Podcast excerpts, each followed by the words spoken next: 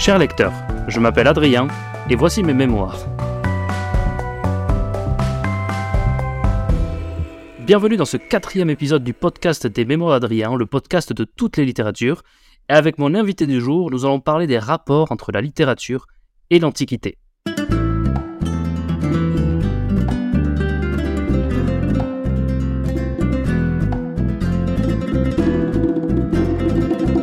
Et pour ce quatrième épisode, j'ai l'honneur d'inviter euh, quelqu'un pour qui la Macédoine, c'est pas ce truc hideux qu'on nous servait à la cantine euh, lorsqu'on était jeune, mais ça représente bien autre chose. J'ai l'honneur d'accueillir Héraclès Citared. Héraclès, bonjour. Et bonsoir à toi, Adrien. Merci de m'accueillir dans ton émission. Héraclès, tu es passionné par l'Antiquité grecque depuis toujours et tu animes un compte qui s'appelle donc Héraclès Citared qui est sur Twitter de vulgarisation historique. Est-ce que tu peux nous en dire davantage déjà sur ce que ça veut dire, hein, ce à quoi ça renvoie, et qu'est-ce que tu y fais sur ce compte Twitter exactement? Eh bien oui, c'est un compte que j'anime depuis quelques années déjà, hein, le temps passe vite. Et euh, si tu veux, l'Antiquité grecque a toujours été une passion pour moi depuis, euh, depuis toujours, depuis euh, aussi loin que puisse remonter ma mémoire en fait. Depuis que je sais lire, l'Antiquité grecque est un sujet qui me fascine totalement.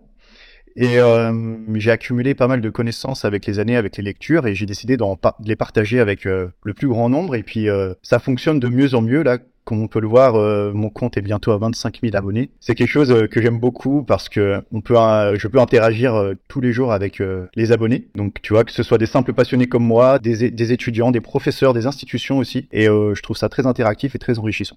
Oui, puis tu fais partie des comptes Twitter en tout cas euh, que je préfère et que je suis avec le plus d'intérêt euh, depuis que moi-même euh, je suis sur Twitter. Donc je suis pour cette raison vraiment heureux de t'avoir ici pour le podcast. C'est c'est un, un, vrai symbole. Donc merci beaucoup. Bah, merci à toi et puis le, le, compliment est apprécié et puis il est partagé aussi parce que ton compte est vraiment très très intéressant et avec toutes tes publications quotidiennes, je commente pas souvent mais je vais directement sur Amazon pour commander certains livres, tu vois. Merci, c'est très gentil. Bon, allez, oh, je te propose qu'on commence de suite avec la première partie au Panthéon des mémoires d'Adrien. Et eh oui, parce que tu sais, c'est donc sous l'empereur Adrien qu'a été rénové euh, le fameux Panthéon hein, qui se trouve euh, à Rome. Et, euh, d'ailleurs, je, crois que tu, estimes à peu près logique que, j'invite d'abord un spécialiste d'Antiquité grecque avant d'inviter un, un spécialiste d'Antiquité romaine, non? Oui, rendons à César ce qui est à César. alors, tu voulais me parler justement d'un roman alors euh, contemporain, mais en rapport quand même avec l'Antiquité. Ça s'appelle euh, Vaincre à Olympie et c'est écrit par Maurice Genevoix, un auteur que je sais, hein, pour te voir souvent en parler, que tu affectionnes particulièrement. Je suis un simple passionné, je suis un autodidacte, on peut dire. J'ai fait un bac pro commerce pour tout te dire. Donc la littérature, c'était pas vraiment la priorité dans ce genre d'études. C'était très succinct, très très très très simple. Et du coup, bah, je suis arrivé à Maurice Genevoix tout simplement parce que je cherchais des livres euh, pour mon propre roman, pour mon propre projet. Et je suis tombé sur Maurice Genevoix il y a deux ans. Et là, j'ai été, euh, j'ai eu un coup de foudre, un coup de cœur euh, littéraire. J'ai commencé avec un livre, je ne sais plus qui me l'avait conseillé sur Twitter. Je ne me souviens plus du nom, mais on m'avait conseillé un livre qui s'appelait La Dernière Harde. Un petit livre de 150 pages qui parlait de l'histoire d'un cerf, de sa vie à sa mort en fait. Et j'ai trouvé sa plume tellement magnifique. Je me suis demandé, mais comment quelqu'un peut arriver à écrire un paragraphe aussi beau, et puis un deuxième, un troisième, et puis tout le livre comme ça. Et bah du coup après j'ai creusé un petit peu sa, son œuvre et je suis tombé sur cet ouvrage et évidemment bah ça m'a tout de suite parlé avec le titre et, ça m'a interpellé. Et j'ai vu qu'il l'avait écrit pour les Jeux Olympiques de 1924. Je t'en dirai un passage tout à l'heure. C'est du Maurice Genevoix dans l'Antiquité grecque et dès la première page on est plongé dans, l'univers. Il sait vraiment poser euh, son monde et puis décrire d'une façon. Alors pour certains ça peut être une langue un petit peu euh, surannée mais moi j'adore. Si on devait donner envie aux, auditeurs de, de lire ce livre, de quoi ça parle exactement? Bien, c'est une histoire euh, assez simple en fait. C'est un, un, jeune homme qui s'entraîne euh, dans sa dans son gymnase, dans sa palestre. Et là, il y a un vieil homme qui débarque. Alors, faut savoir que ce jeune homme, il est euh, adulé par tous ses amis, par tous les gens de la ville, parce que c'est un un jeune sportif, un jeune athlète qui qui est très doué, qui est supérieur à tous les autres et qui est un peu arrogant. Et il y a un vieillard comme ça qui rentre dans dans la cour et qui se moque de lui. Alors, il a pas il, a pas l'habitude. Il est un peu il est un peu vexé. Et le vieux lui dit bah suis-moi. Et lui, il est fasciné par son aspect et du coup bah il le suit et ils se baladent comme ça tous les deux pendant des heures sans se parler monte au sommet d'une colline et là il lui commence à lui raconter son histoire où il va raconter l'histoire d'un jeune homme qui a été formé pour être champion olympique et du coup il va en faire son élève un peu plus tard dans le, récit. Le livre va surtout parler de, cette histoire-là, en fait, de, l'enfant qu'il a, a formé bien plus tôt. Et on se rend compte qu'il y a un peu de fantastique parce qu'en fait, il va parler d'un champion olympique qui a été formé 100 euh, ans plus tôt. Donc on se dit, mais comment se fait-il que cet homme est encore vivant? Ça, ça, ça a l'air super en tout cas. Enfin, moi, ça, ça me donne envie. C'est vrai que j'ai pas eu le temps euh, pour préparer cette émission euh, de le lire, euh, mais ce, qui est, ce qui est sûr, c'est lorsque tu m'en as parlé, et puis là, avec les mots que tu utilises aujourd'hui, ça me donne encore plus envie de le lire. je sais pas si je dis une bêtise, mais il me semble que j'avais vu que c'était un livre qui a été adapté en film ou qui avait été écrit pour un film, ou c'est pas du tout celui-là de Maurice Genevoix Tout à fait, oui. Il a été adapté en film. Je n'ai pas vu le film. je crois que le film date des années 60, il me semble. Années 50, ah, années 60. Ça, ça date un peu. Et après, euh, à la suite du succès du film, ils ont fait des rééditions et ils ont changé le titre. Mais voilà, c'est un livre que je recommande fortement et euh, c'est une histoire ordinaire teintée d'extraordinaire, si je pourrais résumer ainsi. Pour moi, tu vois, le, verbe de, de Genevois, c'est un vocabulaire qui est très varié sans être maniéré. Il arrive toujours à trouver l'équilibre. À un moment, tu lis, tu commences à lire une phrase, un paragraphe, un chapitre, et tu te dis, ça va être trop. Et juste au moment où c'est trop, il redevient simple, tout en restant élégant. Enfin, il faut le lire pour comprendre. Oui. C'est, très bien, euh, c'est très bien résumé la manière dont on parle de son style. Je suis d'accord avec toi. Est-ce qu'on peut peut-être juste rappeler que euh, si, les gens euh, veulent connaître également Maurice Genevoix et veulent lire euh, de la littérature sur la Première Guerre mondiale, il faut absolument qu'ils lisent ceux de 14, qui est peut-être avec, le feu de Barbus, peut-être et, peut et, évidemment le voyage au bout de la nuit de, Céline, mais l'un des, des plus grands livres de, de littérature sur la Première Guerre mondiale, ceux de 14 de Maurice Genevoix. Pour que les auditeurs comprennent bien de qui on parle, c'est quand même un homme qui a écrit, je crois, plus de 80 romans dans sa vie. Donc tu as cité ceux de 14 qui est son premier et qui a tout de suite euh, marqué euh, ses contemporains. C'est un homme qui a eu le prix Goncourt euh, dans sa jeunesse pour Rabiolo. Oui, absolument. Un, petit livre hein, sur, sur un chasseur qui, qui, qui chasse en Sologne des petites bêtes, quoi, des petits animaux, mais c'est tellement bien écrit jusqu'au bout, t'es es pris par l'histoire. Hmm. Et, c'est un homme qui a fini à l'Académie française et au Panthéon très récemment. Je crois que Macron l'a panthéonisé en 2019, tu vois. Bah, du coup, il avait toute sa place euh, au Panthéon des mémoires d'Adrien aussi, alors. tout à fait. en premier lieu. Exactement. On peut passer à la suite ou tu voulais en dire un, tout dernier mot? Oui, un petit dernier mot. Alors, voilà, même, faut pas, faut pas s'effrayer de, de, la langue de, Genevois. Franchement, c'est quelque chose qui permet de, s'élever euh, au niveau de son propre vocabulaire et de sa façon d'envisager la littérature. Pour moi, c'est un ouvrage qui s'adresse aux passionnés de Grèce antique comme moi, mais aussi à ceux qui aiment la belle littérature. Vous aimez la belle littérature, vous serez forcément plongé dans cette histoire eh ben, c'est parfait. J'aime beaucoup la manière dont tu en parles, donc merci beaucoup. Et puis euh, je te propose qu'on passe au, livre que moi j'ai choisi. Je ne l'ai pas choisi par hasard parce qu'on en parlait un petit peu tous les deux parce que euh, j'aime beaucoup David Gemmel pour d'autres romans qu'il a écrits. Et puis euh, c'est vrai que toi on a dû souvent te bassiner à te dire il faut absolument que tu lises Le Lion de, Macédoine, qui est ce cycle écrit en quatre tomes au début des années 90 sur l'histoire de Parménion, qui était le général de Philippe II de Macédoine, puis de Alexandre. Donc deux personnages que tu connais euh, très bien. Et, donc euh, David Gemmel en a fait une histoire, mais là aussi en y ajoutant évidemment beaucoup de, de, fantastique et en jouant beaucoup avec euh, la vérité historique, j'imagine, et en même en jouant avec la personnalité des, personnages, avec l'image qu'ils ont eu dans l'histoire. Et moi, c'est un livre que j'avais lu il y a à peu près une quinzaine d'années. mon cousin m'avait fait lire ça il y a une quinzaine d'années, j'avais beaucoup aimé. Euh, toi, tu m'as dit, alors voilà, pour, tout dire aux auditeurs, toi, tu m'as dit que tu n'avais pas du tout aimé, que c'était très mauvais. Je me suis dit, tiens, pourquoi il dit ça? Donc, je vais le relire. Je pense comprendre pourquoi euh, tu n'as pas du tout aimé. Moi, je trouve ça divertissant. Je trouve ça très bien. C'est du David Gemmel. On n'est pas forcément dans du euh, très précis. On n'est pas dans de la grande littérature. Mais pour moi, c'est efficace c'est intéressant, c'est divertissant, c'est un rythme assez incroyable, c'est toujours comme ça avec David Gemmel. Euh, lorsqu'il euh, décrit euh, des batailles ou lorsqu'il décrit des scènes d'action ou de combat, on visualise vraiment très très bien l'action. Il arrive à, à décrire parfaitement les, les, scènes et les mouvements des personnages. Donc après, voilà, je vais te laisser la parole, mais je pense comprendre ce qui t'a déplu dans cette saga en quatre tomes. Dans les deux premiers tomes, à peu près, on suit la montée de Philippe II de Macédoine, et puis à partir du troisième tome, on est plutôt avec Alexandre. Donc je te laisse la parole. Toi, pourquoi euh, tu n'as pas du tout aimé euh, cette saga Héraclès? Et oui, comme tu l'as dit, c'est mes abonnés qui m'en ont parlé euh, tellement régulièrement que j'ai fini par les, par les acquérir l'année dernière, avec plein de bonne volonté. Hein. Et là, ce fut le drame. Alors, je suis d'accord avec toi sur les qualités de l'ouvrage, c'est-à-dire que le rythme est vraiment excellent. Euh, J'ai pas d'équivalent en français, mais il a vraiment un, le sens du page turner, c'est-à-dire que en étant succinct, il arrive à, à toujours renouveler euh, l'envie de, de, lire la suite, de continuer l'intrigue chapitre par chapitre. Donc ça, c'est vraiment un point positif. Je crois que c'est très anglo-saxon comme façon de d'écrire. C'est très différent d'un Tolkien qui lui prend son temps, c'est très lent, on a des descriptions interminables. Moi, j'adore, hein, mais on sent que c'est très cinématographique en fait. On perd pas de temps en description, on est tout de suite dans l'action. Mais voilà, après il y a des détails qui moi en tant que passionné, je suis peut-être peut-être été trop euh, trop pointilleux, mais tu vois par exemple moi tu vois quand quand je lis le mot général, ça me sort du livre parce que en grec on dit un stratège. Voilà. C'est un détail, hein. mais le mot général est prononcé quasiment à chaque page. Un autre truc, donc l'agora dans l'Antiquité grecque, c'est pas seulement la place du marché, c'est une place politique, on s'y réunit, on s'y rencontre, on vote, euh, voilà, il se passe beaucoup de choses. Et lui, il l'appelle la place du marché. C'est vraiment des détails, mais moi qui m'ont sorti du bouquin. Et là, la chose qui m'a achevé, mais il a écrit le mot ménestrel. Un ménestrel au 4 siècle avant Jésus-Christ. Je suis désolé, mais là, ça m'a fait tellement rire que je suis sorti du livre. Après, l'histoire est pas mal. Peut-être un peu trop fantastique pour moi. Ouais, ça, c'est mes goûts personnels. Et pour finir, euh, j'ai trouvé, alors tu vois, je me suis, pour être honnête, hein, j'ai pas lu les deux derniers. J'ai, euh, voilà, j'ai laissé, tomber au cours de route. Mais j'ai trouvé que la façon dont il construisait les portraits de ses personnages était un peu répétitive. C'est-à-dire que quand tu relis bien le texte, le personnage de Parménian et le personnage de Philippe sont quasiment les mêmes leur façon de d'interagir avec les autres. Et il y a parfois des choses, moi, qui m'ont paru incohérentes. Faudrait peut-être que je les relise. Hein, je les ai lues qu'une fois. Mais dans la façon dont les personnages réagissent, des fois, ils passent du, tu vois, ils sont un petit peu euh, soupolés. Très souvent, un personnage d'un paragraphe à l'autre, il va être joyeux, puis d'un coup, il est énervé, tu vois. Il n'y a pas de, y a pas trop de nuances dans les personnages. Voilà, c'est quelque chose que, après avoir lu beaucoup d'œuvres de Genevois, quand tu passes à GM. non, mais là, là, là, là, tu es injuste parce qu'on peut pas comparer euh, une œuvre de Genevois avec une œuvre, une œuvre de Jamel.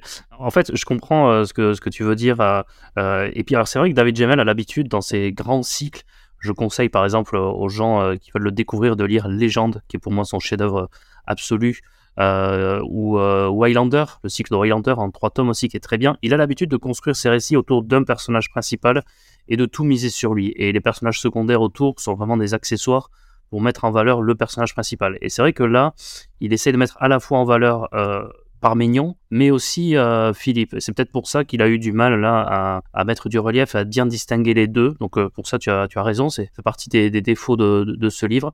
Pour leur côté euh, irascible, soupolé, et peut-être que là, c'est moi qui ai mal interprété le roman, mais est-ce que c'est justement parce qu'il y a derrière les personnages, et je ne dis pas forcément tout ce qui se passe aux auditeurs, mais il y a derrière des forces supérieures et des forces magiques, presque des dieux ou des, des esprits qui les guide et qui les guide soit dans le bon, soit dans le mauvais, et qui en fait, on se rend compte qu'ils ne sont pas totalement libres de, leurs actions ainsi que de leurs réactions. Est-ce que c'est pas pour montrer ça qu'il a ainsi euh, euh, mis en, exergue et, surtout exagéré euh, leur changement d'humeur brusque? Ah, il ne serait pour toi que des marionnettes des dieux. C'est un peu ce qu'on comprend à travers le, le, roman. Hein. Mais, mais c'est là que c'est sûrement historiquement euh, infondé et qu'il y a un côté très fantastique dans, dans, ce livre. Mais on comprend qu'il y a euh, donc une sorte de, de dieu noir, euh, de destructeur des nations qui serait sur le point de, naître et de grandir. On ne sait pas exactement qui c'est et euh, il y a une déesse, une magicienne qui veut absolument empêcher sa naissance, qui guide les personnages vers euh, l'un ou vers l'autre, et face à eux, ben, il y a au contraire des, forces maléfiques qui veulent le faire naître et qui veulent la destruction des nations. Il y a ces forces euh, magiques qui s'affrontent, autant que sur Terre, les, les êtres humains s'affrontent et les nations s'affrontent, les cités grecques entre elles, et puis avec l'Empire perse. Donc euh, voilà, moi j'ai, vu que ça avait un lien. Parfois on comprenait pas trop les réactions des personnages, on comprenait pas trop pourquoi ils devenaient d'un coup aussi naïfs, pourquoi ils faisaient des, idioties et des bêtises complètement absurdes. Et puis en fait, au fil et à mesure de la lecture du roman, on, semble comprendre. Après sur le côté euh, euh, des détails historiques, je peux tout à fait comprendre que toi, en tant que passionné et spécialiste maintenant de, l'époque, ça puisse te sortir du récit. Hein. Moi, ça m'a pas sorti parce que je connais pas autant que toi, et je pense que la plupart des, futurs lecteurs ne, ne seront pas aussi gênés mais je peux comprendre toi en tant que passionné euh, que ça te choque autant. Alors je voudrais pas refroidir les lecteurs, mais tu vois, c'est très intéressant les mots que tu as utilisés et les mots que Gemel utilise aussi dans son roman, c'est le manichéisme. Et ça, dans l'esprit d'un grec de l'Antiquité, ça n'existe pas, surtout chez les divinités. C'est-à-dire que tu n'as pas cette dichotomie du bien et du mal. Alors évidemment, euh, dans l'eschatologie euh, grecque, tu vas avoir un, enfer qui n'est pas un mot péjoratif, hein, puisqu'on y trouve les Champs-Élysées qui sont un peu l'équivalent du paradis chrétien, mais les dieux ne sont pas mauvais, ni bons, ils sont, c'est tout, tu vois. Et donc tu ne peux pas avoir cette opposition entre des dieux gentils et des dieux méchants qui, qui vont euh, posséder des humains. Après, c'est vrai que, comme tu l'as dit, c'est un récit qui est très efficace, et si on met de côté tout ça, on prend du plaisir à le lire. Sur ça, je trouve que c'est pas un roman manichéen parce que moi, pour avoir relu les, les quatre, je ne me suis senti à aucun moment du côté de Parménion ou contre lui ou du côté de l'un ou de l'autre. Tu vois, et c'est là la force de, de Jemel, contrairement aux anciens euh, cycles d'heroic fantasy comme chez Tolkien où là clairement tu sais de quel côté tu es. lorsque tu lis Jemel ou d'autres auteurs contemporains d'heroic fantasy, tu ne sais pas trop de quel côté te placer et, au contraire, il essaye de, faire comprendre les, enjeux et les intérêts de, de tous les personnages et, des deux côtés. Donc effectivement, il y a ce côté, on sent qu'il y a deux forces qui, qui s'affrontent. J'ai plutôt oscillé au travers et au fur et à mesure de la lecture des quatre tomes entre oui, bon, pourquoi pas être de ce côté-là, mais après un moment, non, finalement, non. Donc j'ai, je me, j'ai pas senti là, tu vois, fait qu'il y ait d'un côté le bien et de l'autre côté le, mal. en tout cas, c'était ma lecture à moi. Hein. C'est, euh, ce, ce, terme de mordénation, tu vois, ça fait vraiment très diabolique. bah voilà, il faudrait que je le relise et puis surtout que j'aille jusqu'au bout du cycle, hein, parce que j'ai laissé tomber en cours de route, mais je vais faire un effort et puis euh, je reviendrai vers toi, on en reparlera peut-être sur un sur Twitter. Oui, avec grand plaisir. Je te remercie parce que c'était un débat intéressant en tout cas. Donc, euh, j'ai été ravi d'avoir euh, ton avis. Et puis, euh, puis en plus, je vois que tu, tu, concèdes quand même quelques qualités aussi à ce roman. Et je comprends mieux maintenant pourquoi tu n'avais pas aimé. Donc, c'était très intéressant. Je te propose qu'on passe à la deuxième partie de notre émission. Deuxième partie qui s'intitule aujourd'hui Code 9 sur le forum. Euh, exceptionnellement, on va faire cette partie avant euh, la partie débat, parce que ça va nous permettre ensuite euh, d'enchaîner sur le débat, parce que évidemment la question a un lien avec la thématique que nous avons choisie sur l'Antiquité. J'avais demandé il y a quelques semaines à mes abonnés sur Twitter quel était leur texte lié à l'Antiquité préféré, quel était leur roman ou ouvrage, etc. sur l'Antiquité préférée. Tu ne connais pas les réponses, donc je ne sais pas exactement qui, quel, ont répondu mes, mes abonnés.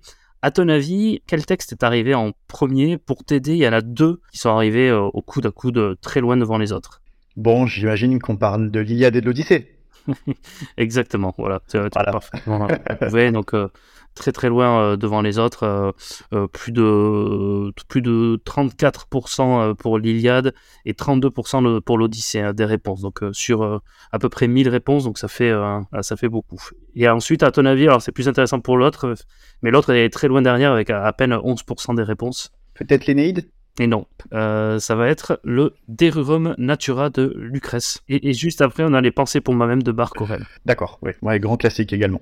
Donc voilà, je te propose qu'on passe à la troisième partie parce que de toute façon, l'Iliade et l'Odyssée, on va évidemment en reparler dans la troisième partie, donc sur euh, littérature et antiquité. Et donc on a choisi ensemble d'aborder euh, cette thématique parce que tu es évidemment passionné par l'Antiquité grecque, passionné par l'Antiquité euh, de manière générale. Et puis pour un podcast littéraire, je me suis dit ça serait intéressant euh, d'aborder cette littérature de l'Antiquité que certains jugent inaccessible, trop difficile à lire. Ils ne savent pas par quel bout l'entamer, comment commencer une littérature de l'Antiquité. Et certains même ont du mal et sont déçus lorsqu'ils décident d'aller lire les sources des, grandes mythologies ou les sources de, ces grands récits. Donc je me suis dit que ça serait intéressant euh, qu'on puisse euh, en parler euh, avec toi. Et donc j'avais décidé d'organiser ça sous différentes questions. Donc on va d'abord en, discuter un peu, puis ensuite toi tu voulais nous présenter une œuvre en particulier de l'Antiquité qui t'avait marqué. Si tu devais définir les spécificités des lectures de l'Antiquité, comment tu les définirais? Alors la littérature antique, c'est quelque chose de très vaste, aussi vaste que notre littérature à nous. C'est-à-dire que tu vas pouvoir trouver de la poésie, du théâtre, des romans, des livres d'histoire, des livres de philosophie, des, traités politiques, des traités euh, sur l'alimentation, sur la médecine, etc. Après, on s'adresse donc à nos lecteurs qui sont a priori néophytes euh, sur, sur ce sujet.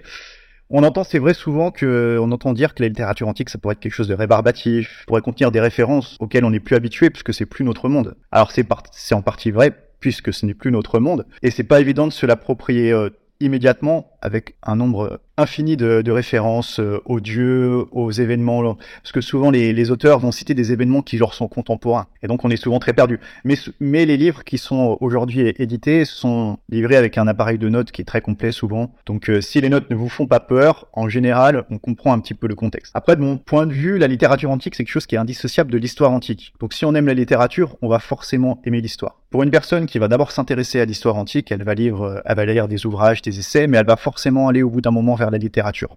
Et grâce à sa lecture de, l'histoire, elle va comprendre toutes les références qu'elle va trouver euh, dans la littérature antique, et vice-versa. Pour moi, les deux sont indissociables. Ton sondage est très intéressant, on en reparlera plus tard, mais pour moi, par exemple, l'Odyssée plus que l'Iliade, parce que l'Iliade c'est assez particulier, mais l'Odyssée est vraiment le, un point d'entrée vraiment parfait pour s'immerger dans l'univers de l'Antiquité grecque. C'est l'ouvrage à lire en premier, l'Odyssée.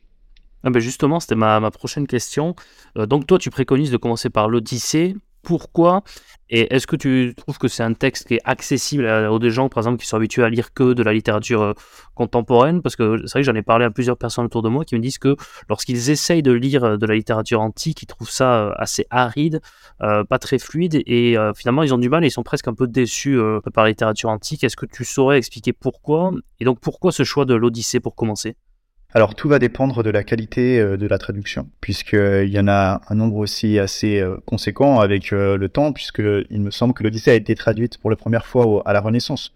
Donc depuis, il y a eu énormément de, traductions nouvelles. Moi, j'aime beaucoup celle de Jacotet, qui est plutôt accessible. Elle, vous la trouvez très facilement en librairie. Euh, je vous dire son prénom, mais il s'appelle, c'est Monsieur Jacotet, qui a traduit l'Odyssée d'une manière qui est vraiment accessible à tous. Et euh, c'est vrai que ça peut être rébarbatif parce qu'en fait, des textes comme l'Odyssée et l'Iliade sont à la base des textes chantés. Ce sont des poèmes chantés.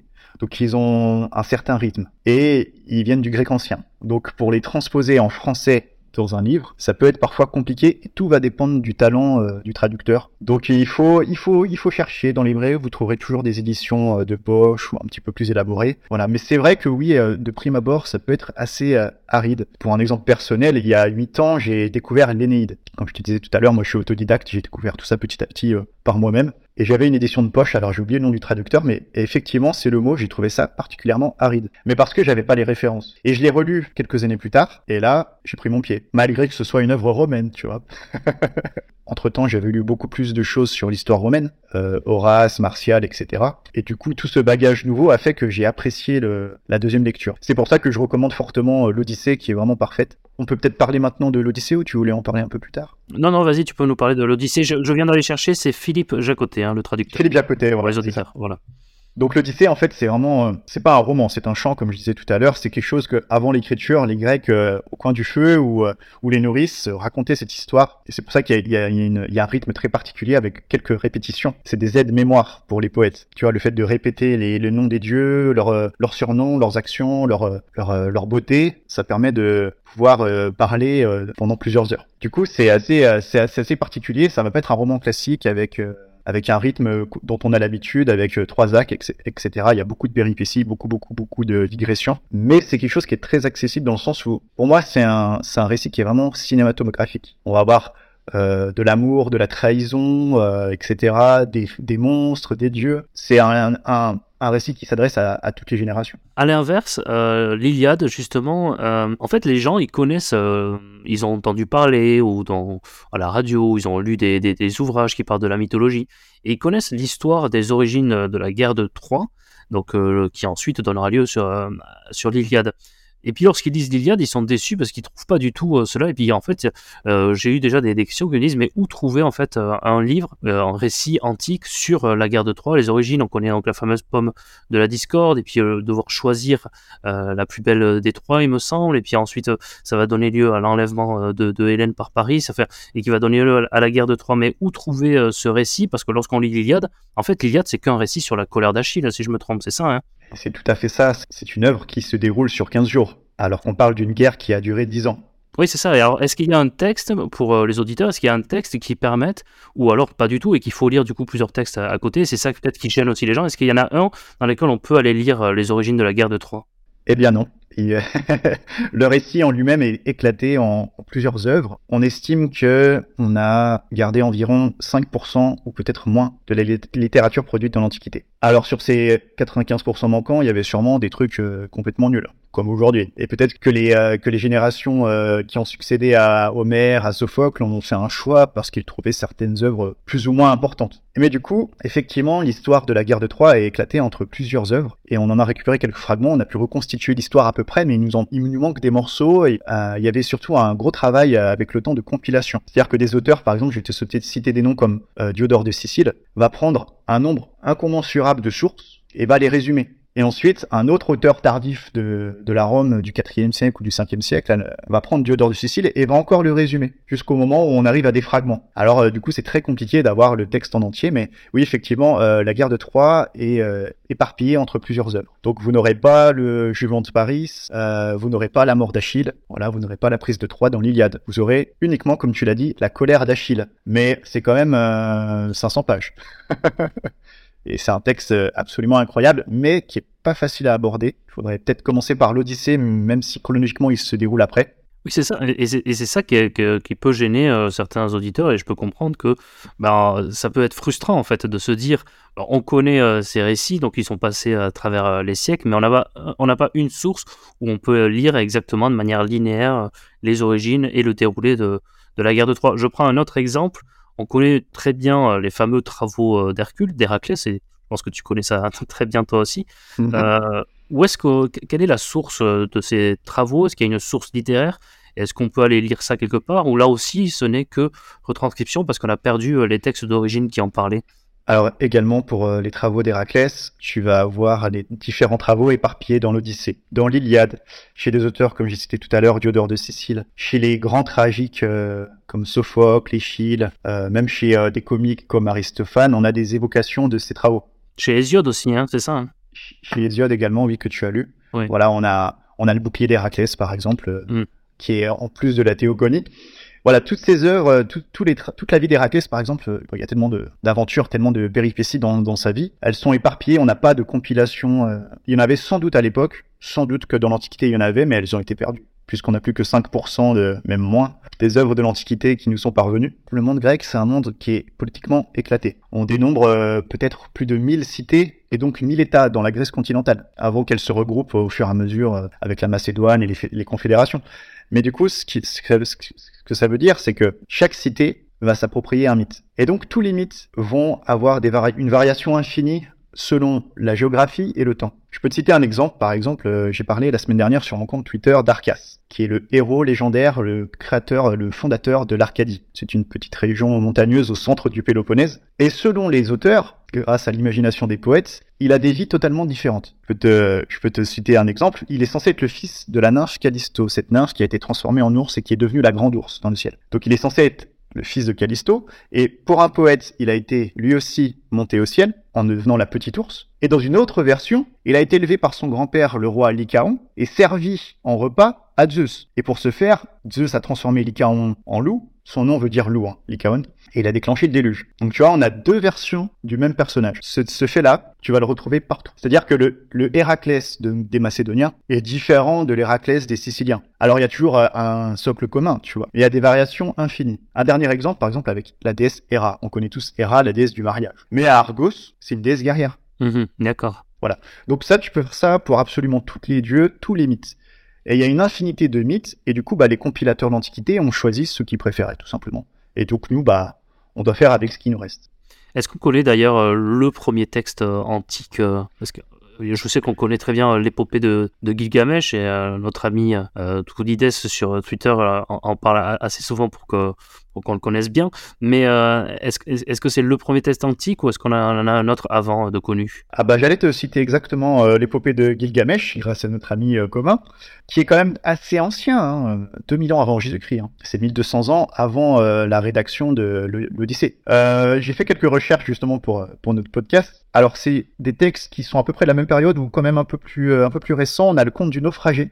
Donc ce sont des récits égyptiens qui datent du XIIIe siècle avant Jésus-Christ. Donc c'est quand même beaucoup plus tardif que Gilgamesh. Donc on pourrait citer le conte du naufragé ou l'hymne au Nil, par exemple, ce sont des petites histoires. Euh. Mais voilà, pour l'instant, on pourrait dire que l'épopée de Gilgamesh serait en tout cas l'aventure la plus ancienne qu'on connaisse. Et d'ailleurs, elle a fortement inspiré euh, les Grecs pour euh, les aventures d'Héraclès. Moi, je l'avais lu une fois, l'épopée de, Gilgamesh, mais je compte très bientôt le, relire et puis sans trop en dévoiler davantage, on en reparlera bientôt sur ce podcast de, l'épopée de Gilgamesh. Et d'ailleurs, sous l'Antiquité, alors tu, le disais tout à l'heure, c'était c'était plus des chants, euh, des poèmes qui étaient, chantés, qui étaient comptés par les nourrices, comme tu dis. Donc c'est très intéressant. Est-ce qu'il y avait quand même des personnes qui les lisaient euh, euh, C'était lu de, quelle manière? Est-ce que c'était lu de manière individuelle ou est-ce que c'était vraiment que de la proclamation orale?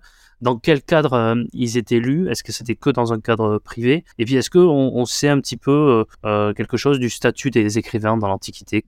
En fait, faut, faut se rendre compte que dans l'Antiquité grecque, il n'y a pas de métier d'écrivain. C'est-à-dire qu'on est écrivain par loisir, par passion, par hobby, mais on n'est pas payé pour ça. Euh, je vais te donner quelques noms, par exemple, euh, Thucydide, Xénophone, qui étaient des Athéniens. Ils ont écrit des histoires d'Athènes. C'était des citoyens qui participaient, euh, des stratèges à la guerre, etc. Euh, même des hommes comme Sophocle, Échille avaient des charges publiques. même posséder des terres ou voilà, c'était des aristocrates. Ils ne faisaient pas que d'écrire. C'était souvent un, un, à côté. Mais avec l'époque hellénistique, on voit que parfois ça devient carrément un métier, comme par exemple au, IIIe siècle, pardon, Ménandre, qui est un grand comique dont on n'a aucune, euh, quasiment aucun reste de l'œuvre, sauf à travers deux Romains, Terence et Plaute, qui ont euh, traduit en latin ses œuvres. Bref, voilà, tout ça pour dire que écrivain euh, dans l'Antiquité grecque, c'est un, c'est un hobby.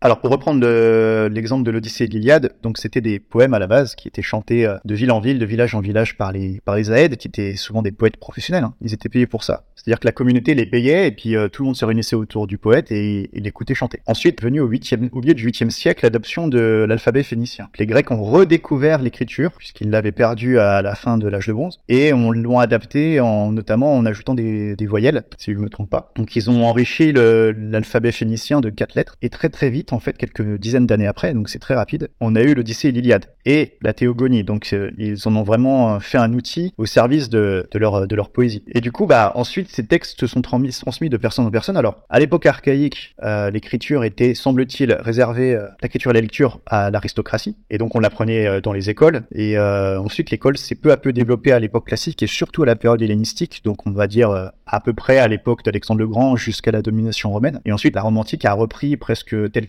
l'éducation hellénistique, avec l'enseignement de l'écriture, de la lecture, des mathématiques, etc. Donc, au, fur, et à mesure des siècles, l'écriture, la, la lecture s'est démocratisée on peut dire. Mais au départ, c'est vrai que c'était d'abord concentré par les poètes, puis les aristocrates qui avaient ces textes, mais même le peuple qui, en tout cas à la fin de la période archaïque, début, début de l'époque classique, ne lisait pas, les connaissait via les poètes, via les pièces de théâtre qui étaient jouées très régulièrement dans les villes, et via les nourrices, comme je disais, qui connaissaient les contes par cœur, comme nous. Euh, on lit des contes à nos enfants avant de dormir, c'était exactement le même cheminement. Et tout le monde avait ce socle commun avec les mythes. En fait, c'était leur religion. Nous, on appelle ça des mythes, mais c'était leur religion. Voilà on connaissait la vie des dieux et des héros par cœur. Puis comme tout à chacun aujourd'hui, on avait nos préférés. Ouais, c'est intéressant. Et puis justement, j'imagine qu'il devait connaître euh, euh, la théogonie euh, d'Hésiode par cœur, hein, parce que alors, je l'ai relu du coup pour préparer cette émission. Alors j'ai lu aux éditions Les Belles Lettres, voilà, qui, est une belle, qui est une belle édition. Elle est magnifique. Oui, c'est ça. Hein. On a vraiment une généalogie euh, des dieux. On a euh, le commencement, le début, qui était là au début, puis ensuite, avec c'est très métaphorique, hein, avec euh, le ciel, la terre qui sont des, personnages, puis la justice, l'ordre, et puis on a la prise de pouvoir petit à petit de Zeus qui fait disparaître le chaos pour établir une sorte de de, règne de pouvoir personnel, mais un pouvoir dans ce texte en tout cas qui est basé euh, sur la justice et sur l'ordre. On a quand même une belle image de Zeus dans ce, dans ce récit, alors que euh, pour avoir lu euh, pas mal d'ouvrages sur la mythologie, je trouve que Zeus ne se comporte pas tout le temps de manière très raisonnable et de manière très très convaincante. Mais là, on a, on a un Zeus qui base son règne sur, sur l'ordre et, la, justice.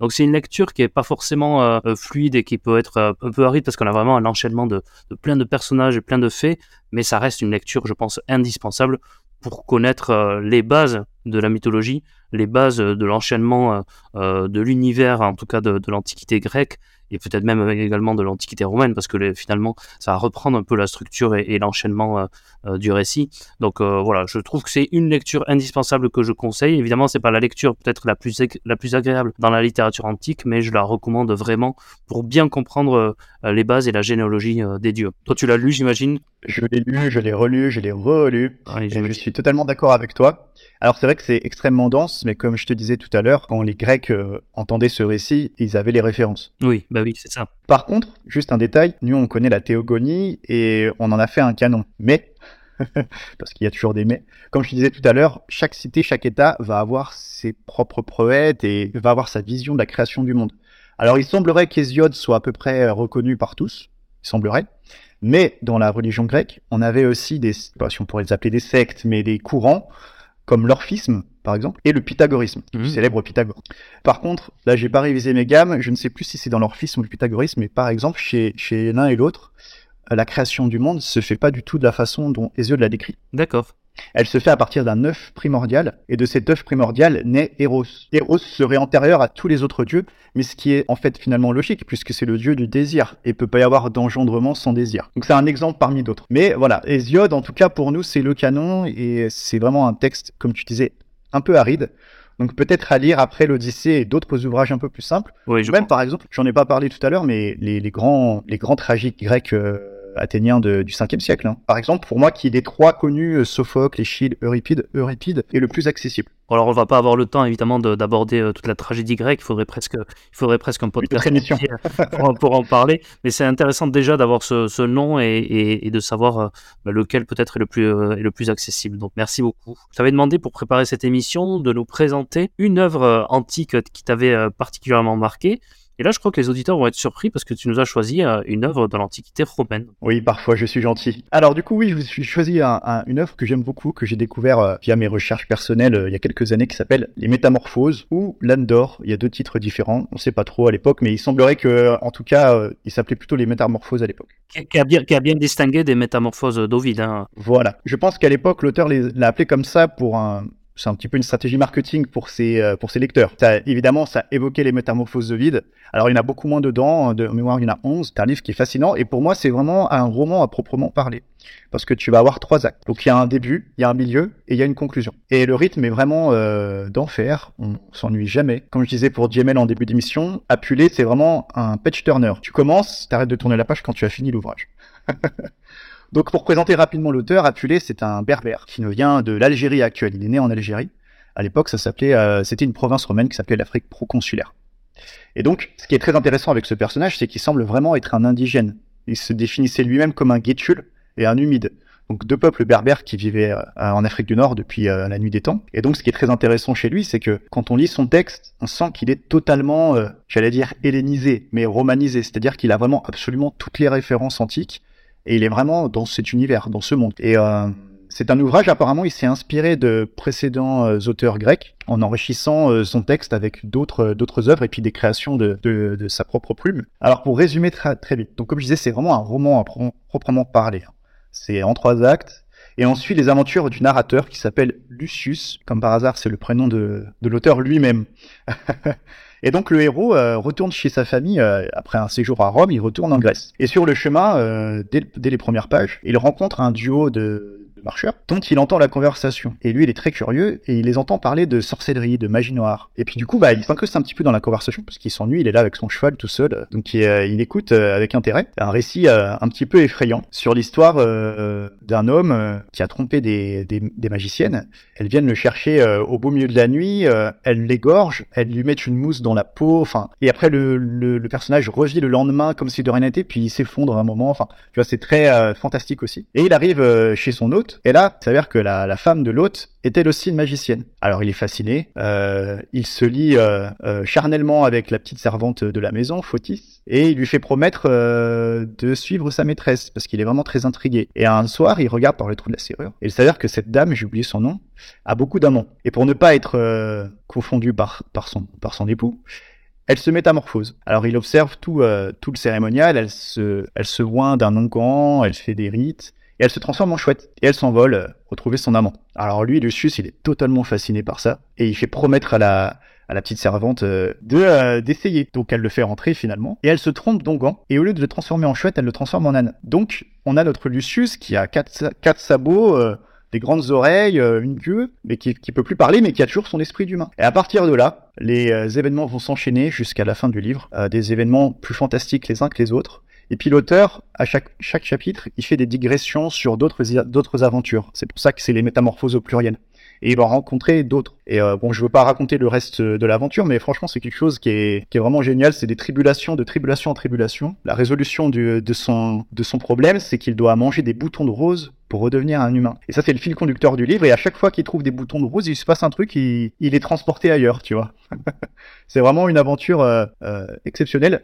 J'ai dû le relire cinq fois en cinq ans, tu vois. Ouais, je le relis tous les ans. Et à chaque fois, bah, c'est tellement dense que je découvre euh, d'autres détails du livre. Et notamment au milieu, pour finir, on a un récit très, très complet qui fait 60 pages, hein, sur un livre de 250 pages, sur l'histoire de l'amour et psyché. Je ne sais pas si tu connais ce mythe. Et c'est grâce à Pulé qu'on a un récit aussi détaillé et euh, il est vraiment magnifique aussi. Bah, c'est parfait. Je vais faire moi, en tout cas, ça m'a encore plus donné envie de, de le lire et je crois que ceux qui aujourd'hui lisent de l'heroic fantasy ou voire même parfois ça me fait penser un peu aux, comics, surtout les Marvel avec plein de super-héros et tout.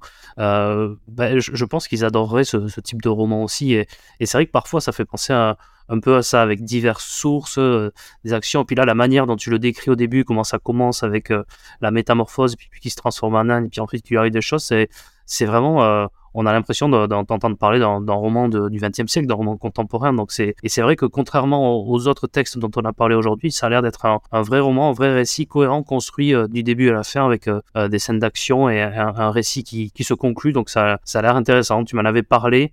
moi, c'est vrai que ça fait partie des textes d'Antiquité que je ne connaissais pas. Il a été cité à plusieurs reprises dans le sondage, mais je ne le connaissais pas. Et, et là, la manière dont tu en parles, ça me donne vraiment envie de, le lire. Donc euh, merci beaucoup, euh, vraiment c'était passionnant. Et puis euh, voilà, tu, tu, tu n'en as donné que, que les prémices du début du livre, mais je crois que s'ils sont comme moi, les auditeurs, ils vont avoir très envie de, le lire. Donc merci. Et pour conclure, si vous, à nos auditeurs, si, vous aimez les Marvel, si vous aimez les comics, les mangas, les super-héros, lisez les ouvrages de l'Antiquité. Mais c'est ça, oui, exactement, exactement. L'Odyssée, l'Iliade, l'Andor, les travaux d'Héraclès, vous n'avez pas besoin de regarder Ant-Man et la guêpe. Alors, vous avez surtout pas besoin de regarder Ant-Man et la guêpe. Surtout pas. T'as as pris le pire des exemples en plus. Alors sur les mangas, sur les mangas, tu, sur les mangas, tu as raison, mais ils ont aussi leur propre récit, on va dire euh, mythologique, qui aussi dont, s'inspirent les mangas également. Mais c'est vrai, hein, dans les mangas, on a évidemment une grande source d'inspiration dans l'Antiquité grecque et romaine aussi peut-être juste avant de conclure euh, cette, euh, cette partie, sans euh, détailler vraiment, parce qu'on n'a pas beaucoup de temps, il faut qu'on avance, mais est-ce que tu pourrais donner, allez, on va dire, trois films sur l'Antiquité qui, toi, t'ont marqué et que tu conseilles à nos auditeurs? Alors évidemment, on va commencer par euh, Alexandre de Oliver Stone. Évidemment. Qui pour moi, alors il a, avec ses défauts, hein, je vais très vite avec ses défauts, mais il a énormément de qualité, surtout avec la version Director's Cut. Moi j'aime beaucoup parce que la restitution des costumes et des décors est vraiment euh, très réaliste. Ensuite, en numéro 2, euh, Gladiator évidemment. C'est dans l'enchaînement de l'émotion, de la catharsis, c'est parfait. Mm-hmm. Et puis en troisième, je dirais, bah, du coup, l'Odyssée avec Kirk Douglas. D'accord, donc pas trois. Ah oui, j'aurais pu citer trois, mais j'avais envie de parler d'un vieux péplum parce qu'ils sont, ils sont cool et moi j'aime bien, tu vois, c'est un peu euh, suranné, mais je, je trouve ça cool. Ok, ben je te remercie en tout cas. Et avant de passer à la dernière partie, on va avoir la rubrique surprise que j'appelle la rubrique du mur d'Adrien. Ouh là là Pour cette euh, rubrique surprise, tu as euh, sur le fameux mur d'Adrien trois inscriptions. Alors je suis désolé, elles sont écrites euh, en latin Veni, Vidi et Vici. Et tu dois en choisir une et derrière se cache un questionnaire surprise. Laquelle choisis-tu? Ah, ça c'est génial. Allez, Vici vers Vichy, euh, on connaît euh, le fameux questionnaire de Proust, tu vas avoir droit au questionnaire des mémoires d'Adrien. À chaque fois, oh deux propositions, et alors tu n'as droit qu'à donner vraiment une réponse sans détailler, sans justification, il faut que ça aille vite, donc euh, quand tu es prêt, tu me dis, et puis c'est parti. C'est parti. Corneille ou Molière? Molière. Liseuse électronique ou livre papier? Livre papier. Zola ou Hugo? Hugo. Allez, on va s'adapter à ton thème. L'Iliade ou l'Odyssée? L'Iliade et l'Odyssée. Bande dessinée ou manga Bande dessinée. Note sur carnet ou note sur le livre? Est-ce que tu annotes tes livres? Note sur carnet, les livres sont sacrés. Tolstoï ou Dostoïevski? Euh, Dostoïevski. Lecture en musique ou lecture en silence? Ah, les deux Ça dépend des, des moods. lecture du soir ou lecture du matin? Lecture du soir. Et enfin, Zeus ou Jupiter? Zeus. Ah bah en plus avec la bonne prononciation. Bah merci beaucoup, c'était parfait. Allez, je te propose qu'on passe à la dernière partie, la partie noctambule.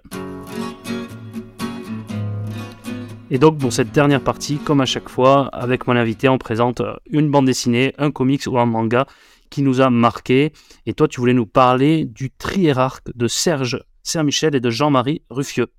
Oui, le triarque sans nom, en fait, comme j'en ai parlé très rapidement au début, c'est la bande dessinée, c'est l'œuvre qui m'a euh, fait tomber dans la marmite de potions magiques, ou plutôt le cratère de vin pur. Euh, j'avais 8 ans, j'étais au CE2, j'étais à la bibliothèque et je suis tombé sur la couverture que j'ai trouvée fascinante. Donc je l'ai emprunté, je l'ai lu et je suis jamais retombé sur Terre depuis. Pour dire un mot sur, ce, sur cette œuvre, alors après l'avoir lu euh, tard, des années plus tard, c'est pas si exceptionnel que ça, mais quand t'as 8 ans, que tu vois des mecs en armure, en costume, avec des plumes sur la tête, des bateaux avec ces toutes ces rangées de rames, euh, des catapultes. J'étais complètement subjugué par ça. Le plus drôle dans l'histoire, c'est que Alexandre le Grand est l'antagoniste de l'histoire. Et il est même dépeint comme un tyran un peu taré, quoi. Je l'ai lu à la bande dessinée cette semaine, et c'est vrai qu'il a pas, il a, il a pas une très très belle image dans, dans la BD. C'est encore pire dans le deuxième tome que j'ai lu il y a pas longtemps exprès pour préparer l'émission, et encore plus con.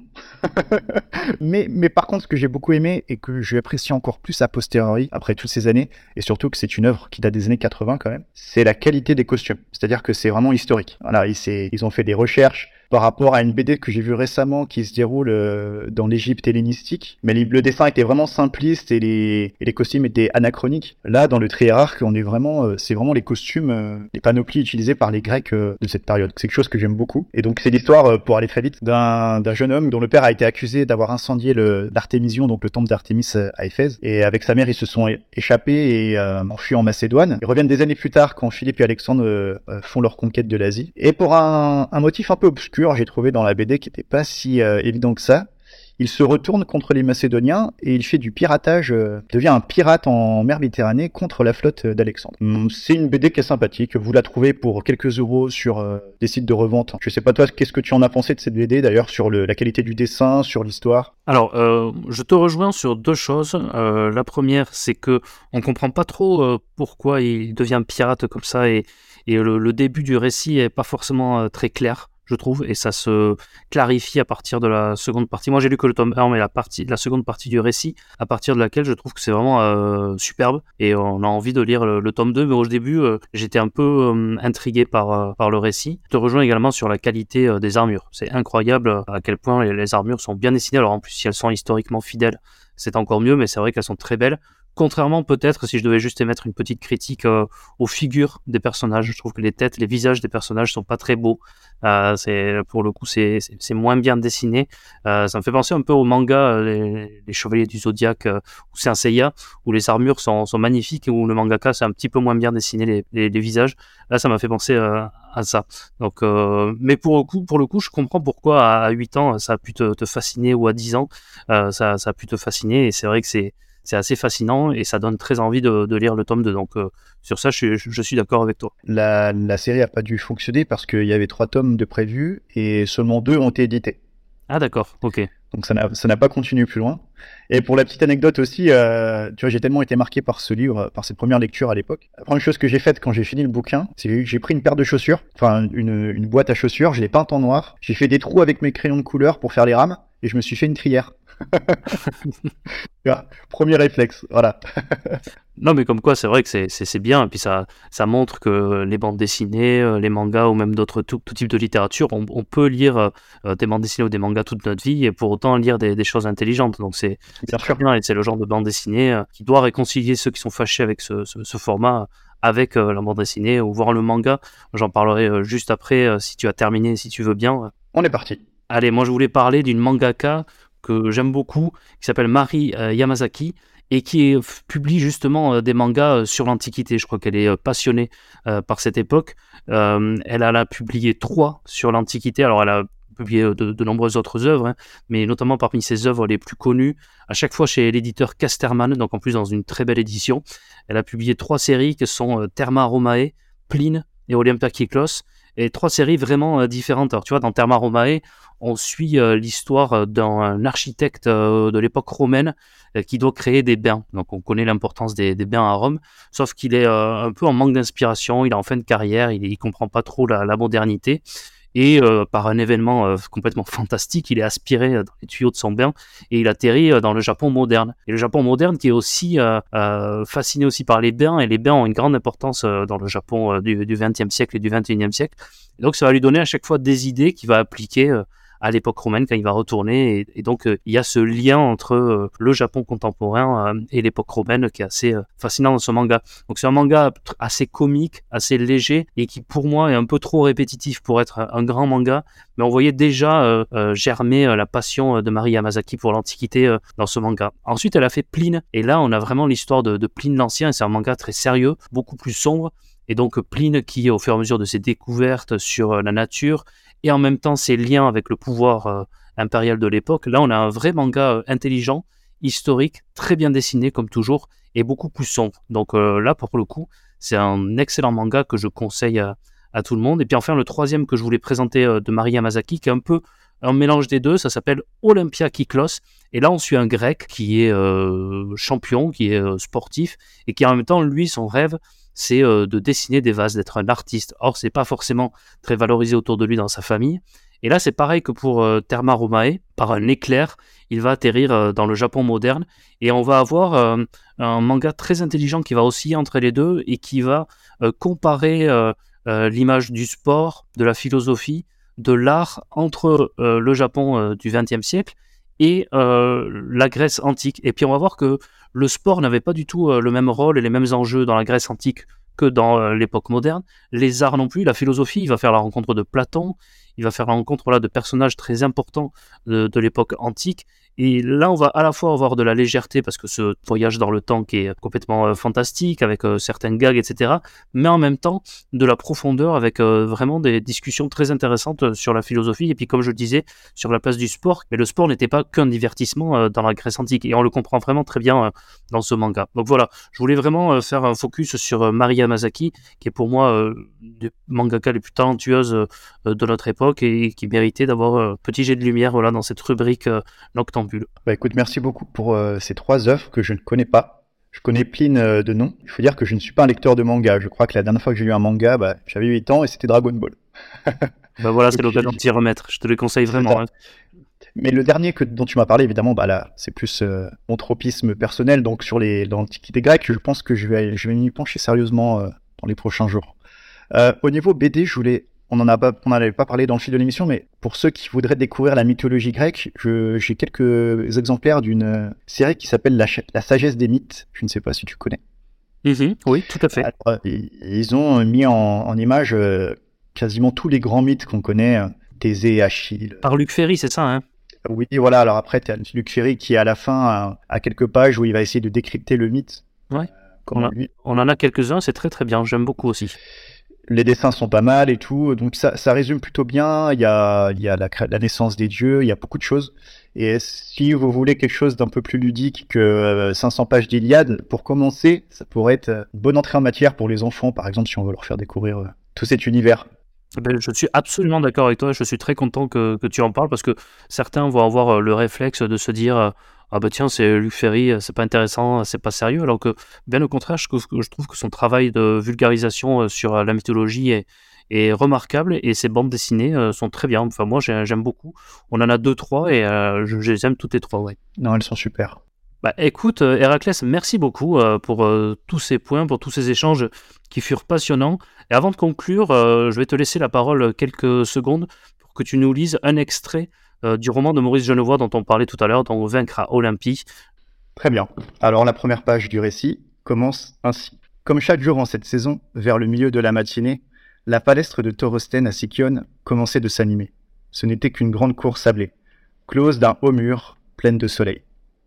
Un seul arbre, au milieu de l'arène éclatante, beau platane au tronc élancé, répondait à son pied un îlot d'ombre légère, qu'écabloussaient des ocelles dorées. Autour de l'arbre s'arrondissait un banc de pierre où quelques hommes d'âge mûr, assis et devisant, regardaient s'entraîner les athlètes. Ils étaient peu nombreux encore, mais on les voyait, un à un, sortir du petit vestiaire, aveuglant sous son lait de chaud frais, qui flanquait la poterne d'entrée. Entièrement nus, les uns sautillant sur place, d'autres étalant le long de leurs bras, de leurs cuisses, l'huile qu'ils venaient d'y verser, ils gagnaient les sautoirs et les pistes, choisissaient un javelot, des bandes de ceste, des haltères à sauter. Des rires s'entendaient dans la claire matinée, des appels, des ordres, les cris d'une soudaine dispute. Voilà. Bah, écoute, je trouve que ça conclut euh, parfaitement euh, notre émission. Donc je te remercie encore une fois, Héraclès, euh, d'avoir bien voulu venir dans cette émission parler de littérature et d'antiquité. J'espère que tu as passé un bon moment de ton côté. Ah, c'était très bien et c'était même trop court. Donc euh, je reviens quand tu veux. on fera une autre émission euh, sur l'Antiquité. Je crois qu'on en aura encore beaucoup de choses à dire. Mais avant ça, il va falloir que tu laisses la place aux spécialistes euh, de l'Antiquité romaine aussi qui en ont des choses à en dire et sur les liens avec la littérature. Avec plaisir. Prenez soin de vous, lisez des livres et puis à très bientôt pour un nouveau chapitre des Mémoires d'Adrien. Au revoir. Salut.